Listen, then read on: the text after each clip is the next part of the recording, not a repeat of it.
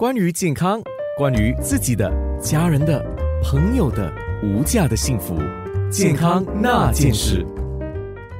健康那件事，其实我听郭美玲医师在讲的，天气这么热，口渴啊，然后希望也能够帮助消化，所煮的汤都很日常。就觉得天气热，大家别动那么多脑筋啊，煮点简单的东西多开心啊，当菜来吃哎。对，多吃一点那个纤维。所以第三个也一定是滚汤喽。对的，第三个滚汤呢，我要介绍的，刚才我说了，有一些人呢，天气热的时候呢，除了觉得热以外，口干吧。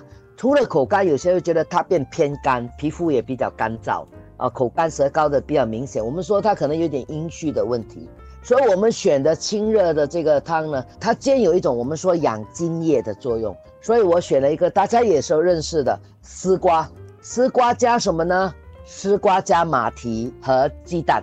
大家都知道丝瓜，我们说它可以清热滋阴，而且它非常好喝，每个人都会很喜欢吃丝瓜吧。我很少听到人不爱吃的哦。丝瓜也很简单处理，和它搭配的就是马蹄了。马蹄大家都也知道嘛，我们的马蹄其实它有清热润燥、通便的作用，所以这个呢，我认为是用于天气炎热、口渴，而且特别干燥哦，不但口渴，也特别觉得喉咙干啊、皮肤干啊、大便偏干的话，那我觉得丝瓜加马蹄。搭什么呢？搭鸡蛋。鸡蛋呢，当然它没有鸭蛋那么清热效果好，可是鸡蛋的功效呢，我们说它比较偏润。刚才我们说这个汤呢，我的目的是清热兼有一点点润的作用。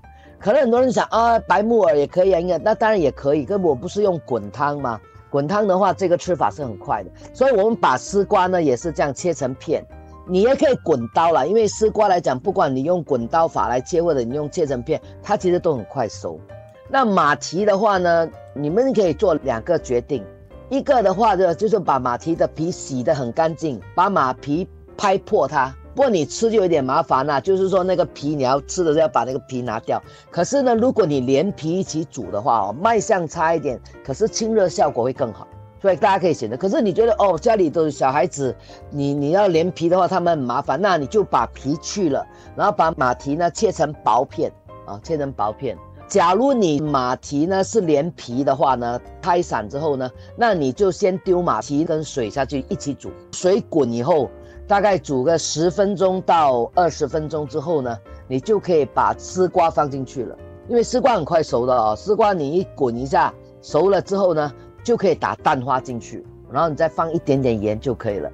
假如你是去掉皮的话呢？那就比较快，因为去皮的话，你是切薄片嘛，那个马蹄，所以你就可以马蹄放水，那水一滚后，大概水滚了大概五分钟左右呢。假如你喜欢吃更爽脆的话，你就不用五分钟，水滚以后，你就可以把丝瓜放进去，然后再打蛋花，然后再放少量的盐就可以了。所以这个呢是一个既清热又润的一个汤，又很简单的一个吃法。同样的，如果吃素的人，他们不要放鸡蛋的话，他就用豆腐咯。水豆腐来代替，清热润燥。